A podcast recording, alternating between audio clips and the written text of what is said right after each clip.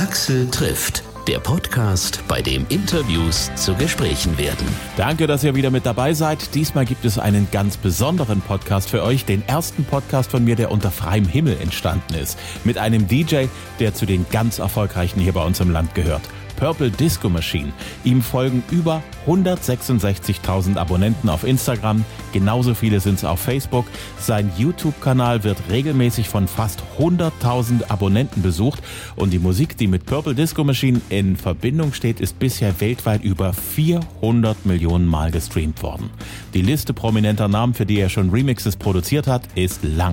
Wir reden drüber in der nächsten halben Stunde und natürlich auch über seine aktuelle Single Hypnotize. I'm coming home, I'm coming back down tonight. Cause I've been hypnotized by the lights. But I'm coming home, I'm coming back down tonight. Yeah, it's taken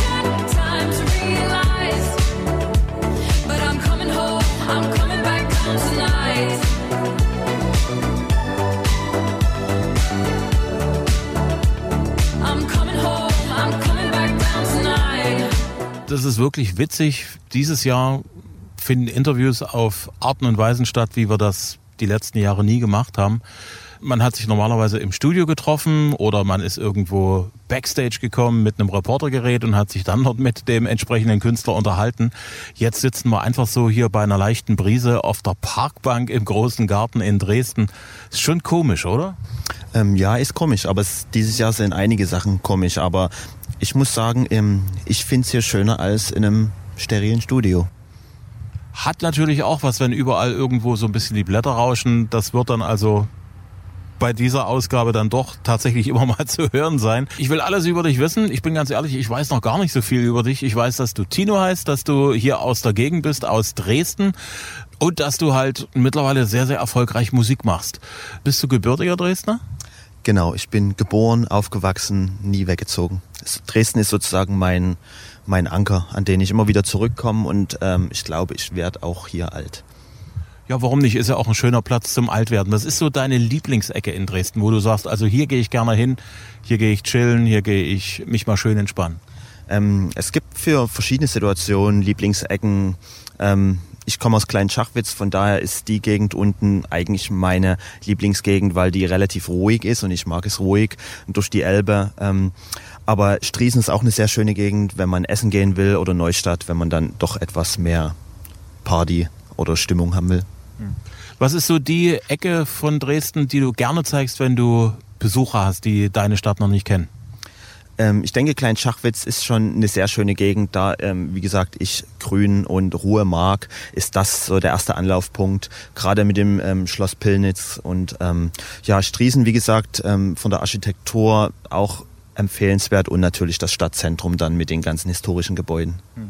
Es gibt so Sehenswürdigkeiten, die, die fallen so hinten runter. Da gibt's so die großen Sachen. Frauenkirche muss man gesehen haben. Zwinger ist auch wichtig. Was ist so deins, wo du sagst, das ist unbedingt zu gucken, das darf man nicht verpassen? Ja, es, klar gibt es natürlich die bekanntesten, aber die drei Schlösser finde ich zum Beispiel sehr sehenswert oder auch unseren Hauptbahnhof. Also ich glaube, es gibt wenig deutsche Städte, die so einen schönen, schönen Bahnhof haben wie wir. Wie hat's dich denn eigentlich zur Musik getrieben? Ja, Musik habe ich eigentlich schon immer gemacht, schon als Kind. Meine Eltern waren sehr musikaffin. Meine Mutter ist Musiklehrerin und mein Vater hat ähm, eine sehr große Platten- und Musiksammlung gehabt. Von daher lief bei uns immer Musik. Meine Eltern haben mich auch relativ früh zu Konzerten mitgenommen. Als Kind bin ich schon zu ähm, ja, Phil Collins, Moby und anderen Künstlern mitgegangen und da bin ich irgendwie so reingewachsen und die Liebe zur Musik ist bis heute nie verloren gegangen und im Prinzip besteht ja der ganze Tag, die ganze Woche nur aus Musik und das restliche Leben, ich habe mittlerweile auch Familie, ähm, ich will nicht sagen, ich stelle ich hinten an, aber wird ähm, mit Musik geplant und um die Musik herum geplant sozusagen. Es ist eigentlich ein sehr flexibler Beruf. Das bedeutet also, du kannst durchaus äh, auch viel Zeit für die Familie mit einrechnen. Ähm, das stimmt natürlich. Es ist ein sehr flexibler Beruf, aber auf der anderen Seite ähm, muss man auch schon sehr viel investieren, sehr viel Zeit investieren Und ähm, dann bleibt hinten raus natürlich auch oft wenig Zeit für die Familie, weil man viel auf Tour, also ich bin viel international unterwegs und das ist natürlich in sehr großer Zeitaufwand, dann für ein, zwei Shows teilweise drei, vier Tage unterwegs zu sein. Und dann muss man schon die richtige Balance finden. Und das ist so, ähm, ja, meine, meine Aufgabe, die ich von Jahr zu Jahr versuche zu lösen, die richtige Balance zwischen Familie und, und Job zu finden. Das Schöne an einem DJ-Dasein ist, dass man so unter der Woche eigentlich dann doch die meiste Zeit hat, wenn alle anderen auf Arbeit rennen und dort äh, irgendwie keinen Nerv für Kinder und, und für die Familie haben. Da hast du dann doch Zeit. Der Nachteil ist, dass du praktisch am Wochenende eigentlich immer irgendwo unterwegs bist. Ähm, das stimmt. Also der Montag ist sozusagen ja der DJ-Sonntag, an dem ich eigentlich nichts mache. Ähm, Trotz dessen ist es so, dass ich noch ein Tonstudio habe, an dem ich eigentlich von Montag bis Freitag dann ganz normal arbeite. Aber es stimmt schon, man hat unter der Woche viel Zeit, ähm, um sich um die Kinder zu kümmern, um, um Familiensachen zu erledigen.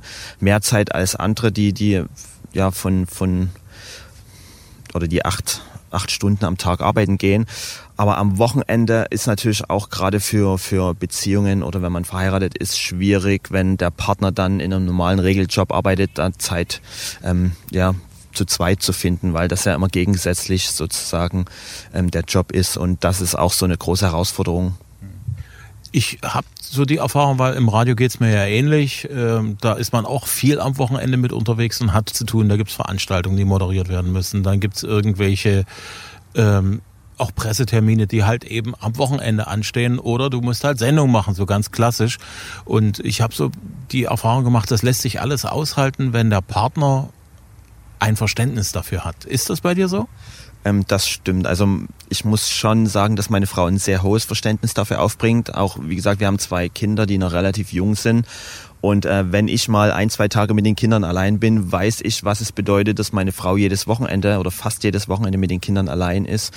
Und ähm, ich glaube, das ist dieser Spruch, dass hinter jedem erfolgreichen Mann auch eine, eine starke Frau steht, das, das kann ich so 100 Prozent bestätigen, weil ohne meine Frau, ohne dass sie mir den Rücken frei hält und sich um Sachen kümmert, um die ich mich dann in der Zeit, wo viel anfällt, wo ich viel auf Tour bin, ähm, hab, die ich dann wenig Zeit habe, ähm, brauchst schon eine zweite Person, die einem den Rücken frei hält und genau an so einem Wochenenden dann sich um alles kümmert. Hm. Ähm wie alt sind deine Kinder, so ungefähr? Ähm, meine Kinder sind vier und sieben. Ach, das ist ja noch schön. Wie finden die das, was du da so beruflich machst? Ähm, also finden das natürlich super spannend und äh, sind auch oft mit im Studio und ähm, wachsen sozusagen mit diesem ganzen, mit der ganzen Musik. Bei uns zu Hause läuft auch viel Musik. Wir haben auch einen Plattenspieler und selbst mein vierjähriger Sohn, der weiß schon, wie man einen Plattenspieler bedient und ähm, meine Tochter habe ich sozusagen sogar schon ein, zwei Mal auf Festivals äh, mitgenommen. Und also sie hat schon live erlebt, wie, wie Papa arbeitet und hat seitdem auch so einen Bezug dazu, kann sich vorstellen, wenn ich eine Woche nicht da bin, was ich mache. Und ähm, ich glaube, das hilft für die Kinder schon, so ein Verständnis aufzubringen und ähm, ja, ich denke, dieser musikalische Geschmack, der wird sich noch entwickeln. Ich glaube, da sind sie noch zu jung, um dann wirklich so einen eigenen Geschmack zu entwickeln und, und um sagen zu können, ob sie die Musik, die ich mache, schön finden oder nicht. Momentan finden sie, glaube ich, alles schön.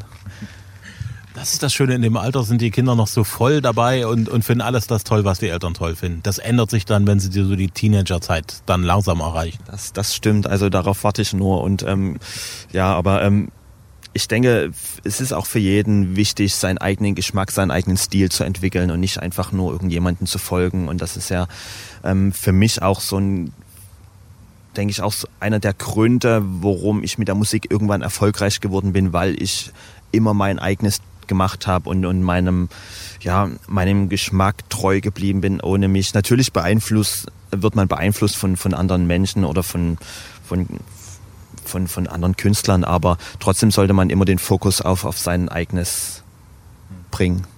Absolut. Deine Mama ist Musiklehrerin, gelernte, sozusagen studierte. Gab es in deinem Leben als Kind auch plötzlich ein Instrument, was du spielen lernen wolltest und was du auch gespielt hast? Ähm, leider nicht. Irgendwie ähm, haben wir es verpasst, auch bei meiner Schwester, ähm, dass wir ein Instrument lernten. Bei uns ging, hat sich viel um Sport gedreht. Wir haben viele Sportarten gemacht und für mich ähm, war damals das Thema Instrumentlernen auch gar nicht so. Vielleicht haben es meine Eltern mal probiert, aber so richtig kann ich mich nicht daran erinnern. Es wurde eigentlich nur Sport gemacht. Es kam dann wirklich so übers Hören der Musik und dann hat man sich immer mehr damit beschäftigt, mit den Künstlern. Dadurch, dass ähm, gerade hier im Osten man der englischen Sprache jetzt auch nicht so, ähm, so oder dass, dass man da nicht viel verstanden hat, hat habe ich mehr auf die Melodien, auf die Zusammensetzung der Songs gehört und weniger als auf den Text. Und ähm, dadurch ist es bei mir entstanden, dass ich die Liebe zur Musik vielleicht noch in dem Alter als Kind noch gar nicht um so spezielle Musik, sondern einfach Musik generell, ähm, dass sich die Liebe dafür entwickelt hat. Und ähm, ich muss ehrlich zugeben, dass ich bis heute so richtig professionell kein Instrument spielen kann. Ich kann vieles so ein bisschen, aber ähm, mittlerweile ist die Technik ja so fortgeschritten, dass man auch mit wenig ähm, Know-how da viel rausbringen kann.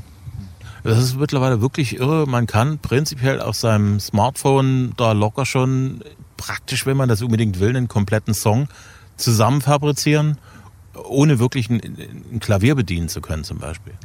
Das stimmt. Also heutzutage, ich habe ja vor 20 Jahren angefangen, da war es noch etwas schwieriger. Da musste man teilweise Programmiererfahrung haben, um überhaupt erstmal äh, Töne rauszukriegen. Das ist ähm, heute natürlich ähm, viel, viel einfacher und ähm, das hat alles Vor- und Nachteile. Klar, man, man kann, kommt halt schnell zu einem Ergebnis. Wenn man eine Idee im Kopf hat, kommt man relativ schnell. Ähm, aber auf der anderen Seite wird man auch teilweise gelähmt. Es ist, es, die, die Grenzen werden einem schon so ein bisschen vorgegeben und so wie es früher war, dass man sozusagen durch Probieren, teilweise durch Unfälle dann zu, zu Ergebnissen kam, an die man vorher nie gedacht hat. Das wird heute nie mehr passieren, weil man, ja, weil alles schon vorgegeben ist und das teilweise wie so ein Puzzlesystem heute funktioniert und so diese Kreativität, die gefördert werden muss, die fällt dann manchmal hinten unter leider. Ist das vielleicht auch ein Grund, warum viel aktuelle Mainstream-Popmusik so langweilig ist?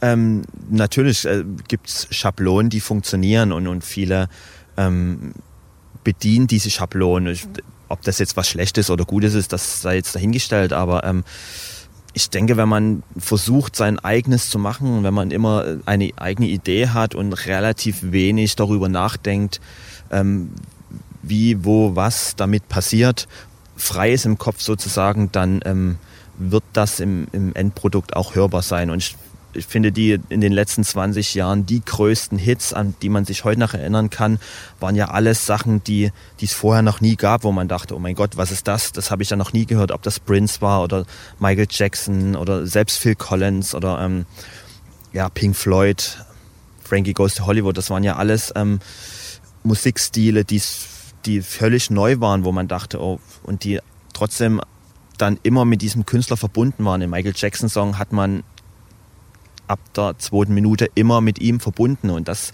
finde ich heutzutage viel wichtiger als so dieses plastische. Ähm, ja, es gibt ja Künstler, die bringen alle zwei Jahre was komplett anderes raus, wo ich mir dann auch denke, ja, ist das, was ist der Künstler überhaupt? Ich habe mal so ein bisschen reingehört in das, was du so machst und habe festgestellt, das ist ganz schön 80s-lastig wir stellen das ja auch als, als Radiomacher ja fest, die 80er Jahre haben momentan eine Konjunktur, musikalisch gesehen, das ist wirklich überraschend. Also ich bin ja auch schon lange im Radiogeschäft und äh, ich habe eigentlich irgendwann mal so in den 90ern gedacht, gut, also jetzt sind das jetzt die neuen Oldies, die 80er. Irgendwann werden sie zu den so ein ähnliches Schicksal erleben wie damals die 70er Jahre. Die werden also so langsam wegdriften. Aber da ist exakt das Gegenteil passiert. Also die 80er sind A nicht richtig weg gewesen und jetzt sind die so gut da wie, man möchte schon fast sagen, wie in den 80er Jahren nicht. Woher kommt das? Ähm, ja, das ist eine gute Frage. Vielleicht bin ich zu jung, um das wirklich beantworten zu können, aber für mich ich bin ähm, 1980 geboren, das heißt, so richtig habe ich die 80er erst später erlebt. Ich bin eigentlich ähm, als Jugendlicher in den 90ern aufgewachsen, fand damals die Musik schon grauenhaft, diese ganze Eurodance-Geschichte. Ähm, habe da schon mehr 80er, wahrscheinlich auch wieder über meine Eltern, da ja die 80er Musik lief einfach bei uns hoch und runter. Aber ich denke trotzdem, dass die 80er fast die, die wichtigste Dekade musikalisch waren, bis heute, wo, wo so viel passiert ist, wo so viel neue kreative Musik rauskam, auch der Umschwung von ähm, aus den Ende der 70ern mit diesem Disco-Band-Charakter zu elektronischer Musik Anfang der 80er, ähm, auch dieses, dieses DJ-Ding ähm, ist in den 80ern entstanden und da ist, das ist ich finde, in den 80ern ist wirklich so viel passiert, dass wahrscheinlich einer der Gründe, dass die heute noch ähm, so präsent sind und wie du schon sagst, wahrscheinlich ähm, mehr denn je. Ähm, du hast ja vorhin gesagt, deine Eltern haben dich zu Konzerten mitgenommen. Phil Collins auf der anderen Seite, aber auch Moby. Waren deine Eltern so progressiv damals? Ähm, ich glaube, Phil Collins kam von meinen Eltern auf alle Fälle. Da war ich noch relativ jung, aber Phil Collins war für mich so mein Held damals. Ich habe ihn geliebt. Genesis, Phil Collins. Ich hatte, glaube jede CD, jede Schallplatte, die es von ihm gab, habe jede, jedes Interview, was irgendwie im Fernsehen kam, verfolgt. Und Moby war dann schon in den 90ern, glaube ich, so mein Einfluss, wo mein Vater, weil ich noch zu jung war, sozusagen dann meinetwegen mitgekommen ist und das gefördert hat. Und das ist auch so ein, so ein Punkt, wo ich auch meinen Eltern dankbar bin, dass die ähm, das Ganze, ich denke, oft mit Augenrollen und so, naja, mal sehen, ähm, wann er endlich aufgibt. Aber sie haben mir nie das Gefühl vermittelt, dass ich in eine falsche Richtung einschlage, auch wenn viele, viele Jahre brotlos waren, wie bei den meisten Künstlern. Ähm, haben sie mich immer unterstützt von, von klein auf, ähm, auch wenn ich wahrscheinlich jeden Tag mit lauter Musik aus meinem Zimmer alle Nachbarn genervt habe und jeder wirklich schon extrem genervt war von mir und meiner Musik. Aber sie haben mich mein Ding machen lassen, haben nie reingeredet, haben nie versucht, mir irgendwie ähm, da ähm, dazwischen zu gehen und zu sagen, so Schluss jetzt, sondern haben mir meinen Freiraum gegeben. Und ich glaube, das ist auch wichtig, dass, dass man den bekommt in, in, in, in, in einer Zeit, wo man, ja, wo man noch in der Findungsphase ist. Deine Single Hypnotized läuft gerade auch richtig gut in den Streaming-Portalen und mehr und mehr auch im Radio. Gefällt mir ausgesprochen gut. Gibt bestimmt auch eine spannende Geschichte, wie du zu dem Song gekommen bist, zu den Sounds und der Melodie. Da singt ja auch jemand, der du nicht bist. Erzähl mal. Genau, also ähm, im Prinzip habe ich ähm, vor zwei Jahren angefangen, am neuen Album zu arbeiten. Und ähm, der Song war mit einer der ersten, die ich angefangen hatte. Ähm, ich hatte ähm, das Witzige war, ich war vor drei Jahren, glaube ich, mit Jamiroquai auf Tour und hatte den, den Keyboarder von, von Jamiroquai, der auch die meisten Songs geschrieben hat, zusammen mit Jay. Ähm, mit dem habe ich mich damals relativ gut angefreundet und wir haben gesagt, irgendwann ähm, hat er mir immer angeboten, wenn ich Hilfe brauche ähm, für, für, fürs Album oder wenn, wenn ich Unterstützung brauche, dann soll ich einfach Bescheid sagen. Und das war so der erste Song, wo ich dachte, okay, irgendwas fehlt noch an dem Song und ähm, ich habe es ihm geschickt und er hat mir bei zwei, drei Kleinigkeiten geholfen. So im, im Groben stand der Song schon. Und er hat mir dann einfach geholfen, den noch etwas äh, auszuarbeiten, den noch etwas ähm, ja, songdienlicher zu machen. Und ähm, deswegen bin ich äh, ihm auch sehr, Matt Johnson heißt er, sehr dankbar, dass das ähm, für seine Arbeit. Und dann natürlich Sophie, die Sängerin aus, aus von einer relativ, ähm, also in Deutschland noch unbekannten Indie-Band ähm, aus, aus England, ähm, die dann ähm, sozusagen den Song besungen hat, der bisher nur als Instrumental stand und wir haben ihn dann zu ihr geschickt und sie hatte sofort eine Idee und meistens ist es so, dass, dass es relativ lange dauert, um, um um eine gute Idee für so einen Song zu bekommen. Man bekommt verschiedene Versionen und ähm, muss lange auch mit dem, mit, dem, mit dem Sänger feilen und sagen, okay, vielleicht könnte man den, das noch ändern oder hier noch ändern. Aber bei dem war es so, dass das erste Demo, was wir von ihr bekommen haben auf den Song, war am Ende jetzt das, was, und wir haben dann gesagt, bitte nichts mehr verändern, nichts mehr neu einsingen, nichts mehr umschreiben. Genau das ist es. Das, das hatte ich bisher selten und das war ähm, deswegen war es auch ähm, für alle relativ klar, dass das der erste, äh, die erste Single vom neuen Album wird und weil jeder irgendwie dieses Gefühl hatte von genau das ist es. Und es hat auch die für mich war das auch das die Weiterentwicklung vom ersten Album 2017 diese mu musikalische Weiterentwicklung. Natürlich immer noch dieselben Einflüsse 80er Funk Disco Soul ähm, trotzdem etwas moderner ähm, als vielleicht das erste Album. Die Italo-Disco-Ära der 80er feiert ja gerade wieder Auferstehung im Radio. Die Kracher von damals sind ja meist sehr unterhaltsam, manche auch unfreiwillig komisch, weil da auch Leute Musik gemacht haben, denen das Handwerk einfach mal gefehlt hat. Nicht? Und trotzdem haben sie versucht, mit der damaligen Technik was auf die Beine zu stellen und das ist manchmal ein bisschen unlässig, auch bei manchen großen Hits. Bei dir dagegen ist so eine Grundlässigkeit drin. Kommt die von der Sängerin her oder war die schon vorher drin? Ähm, das ist schwierig zu beantworten, weil ich glaube, das ist, äh, wie, wie man Lässigkeit beschreibt, ist ja sehr subjektiv, aber ähm, ich muss aber sagen, dass das auch in, gerade in dem Italo-Disco-Bereich, ich glaube auch dieses, dieses etwas schräge, unprofessionelle ganz oft zu großen Hits geführt hat.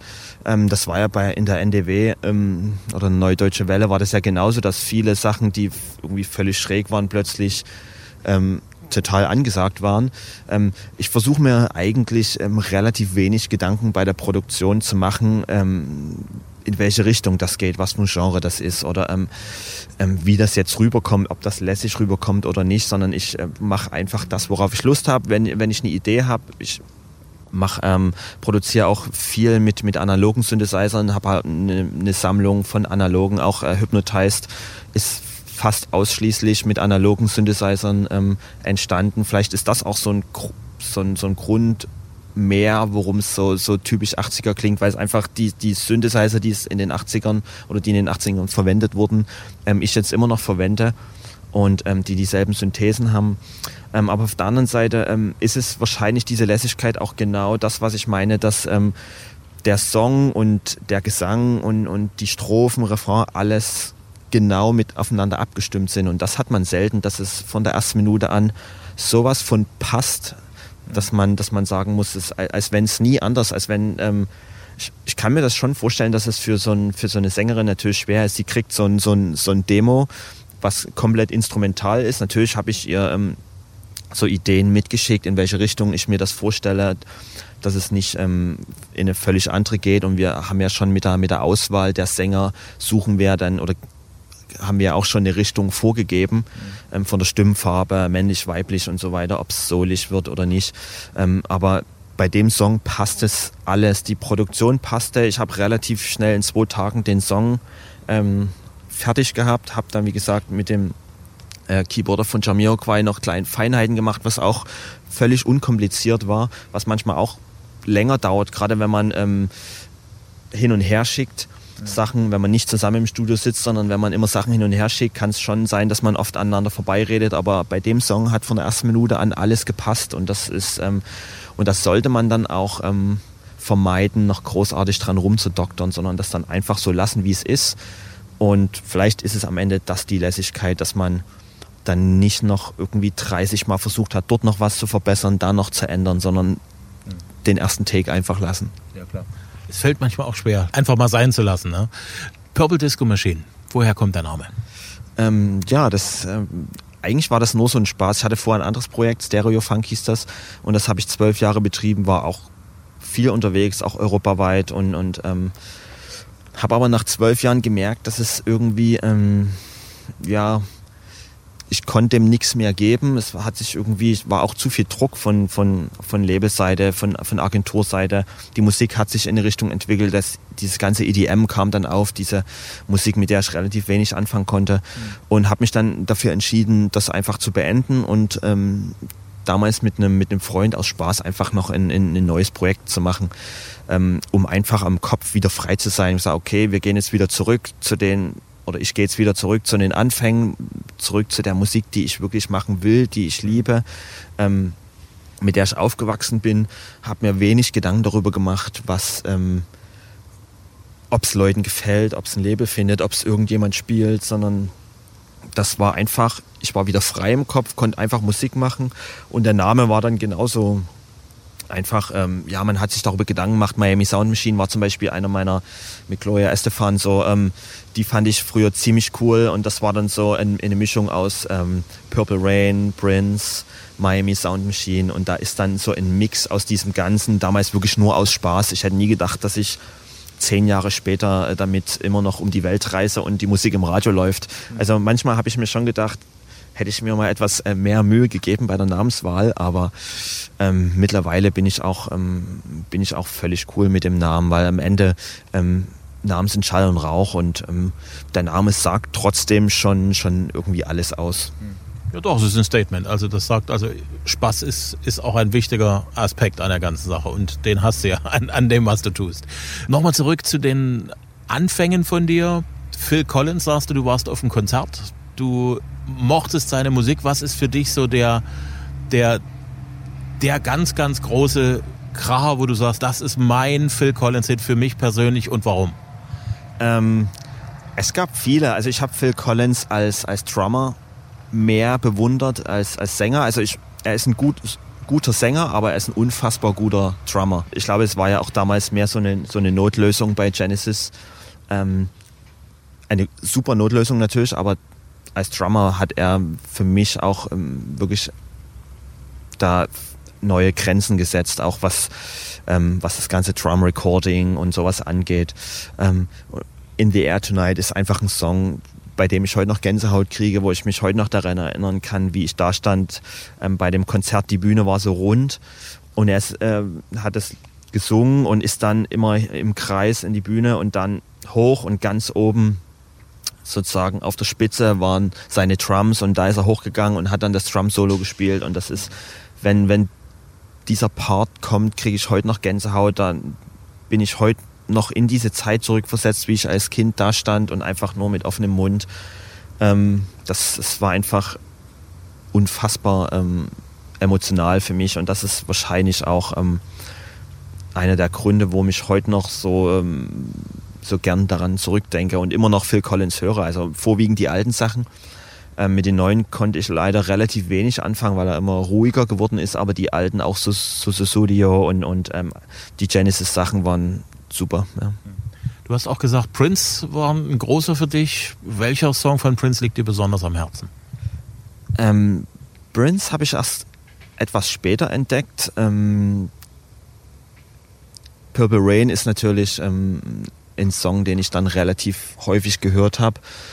Ähm, aber sein allererstes Album For You war so das, was ich dann zwar relativ spät entdeckt habe, aber ich glaube keins so oft gehört habe wie dieses Album, weil das, ich glaube, das kam irgendwann 77, 76 raus und das war sein allererstes Album und ähm, was mich so daran beeindruckt hat, dass er alles komplett selber gemacht hat. Er hat jedes Instrument aufgenommen, selbst die Drums aufgenommen, er hat alles gesungen, er hat alles abgemischt, alles gemastert. Also das Album ist eigentlich komplett aus seiner eigenen Hand und er war, ich weiß gar nicht, wie alt er damals war, vielleicht 19 oder 20. Und da hat man schon erkannt, was für ein unglaubliches Talent er ist. Und das, ähm, das zu wissen, damit habe ich das Album ganz anders gehört und war so fasziniert von auch von den einzelnen Sachen. Wenn man einen Song dann zum zehnten oder zwölften Mal hört, hört man plötzlich Elemente und Sachen, die man in alten Songs noch häufiger hört als heute. Heute ist ja alles so relativ, wie wir es vorhin schon hatten, ähm, auf Schablone produziert und auch zu komprimiert, dass man so diese Details eigentlich gar nicht mehr hört. Ähm, es ist witzig, dass ich mal, gerade wenn ich remixe, manchmal die Remix-Stems, diese einzelnen Sporen von Songs kriege, wie jetzt kürzlich für Lady Gaga, da, da findet man plötzlich Sounds, die man in dem Song nie wahrgenommen hat, die, wo man dachte, der ist doch nie aus dem Song und die dann irgendwie so untergegangen sind. Das finde ich halt etwas schade, dass so, ähm, dass es alles so zu komprimiert ist, dass so gewisse Songs einfach keine, keine Lebendigkeit, keine, keine Luft mehr zum Atmen kriegen. Und das war bei den früheren Songs schon noch da. Mhm. Da hat man teilweise auch Passagen, 30, 40 Sekunden, Instrumentalpassagen, wo keiner gesungen hat, instrumental gelassen. Ich glaube, das würde heute gar nicht mehr möglich sein. Also wenn ich sowas zum Label schicke, da kommt sofort einkürzen, rausschneiden. Und das ist schon ein harter Kampf, dann zu sagen, ähm, der Song braucht das, aber der braucht diese, diesen, diesen, diesen Part, um einfach ähm, leben zu können. Das ist so ähnlich wie im, im ganz normalen Leben, wenn man auf etwas spart, was man unbedingt haben möchte. Und die Vorfreude darauf, die äh, ist ja der Schlüssel dafür, dass man anschließend dann, wenn man das erreicht hat, was man erreichen wollte, auch erreicht hat.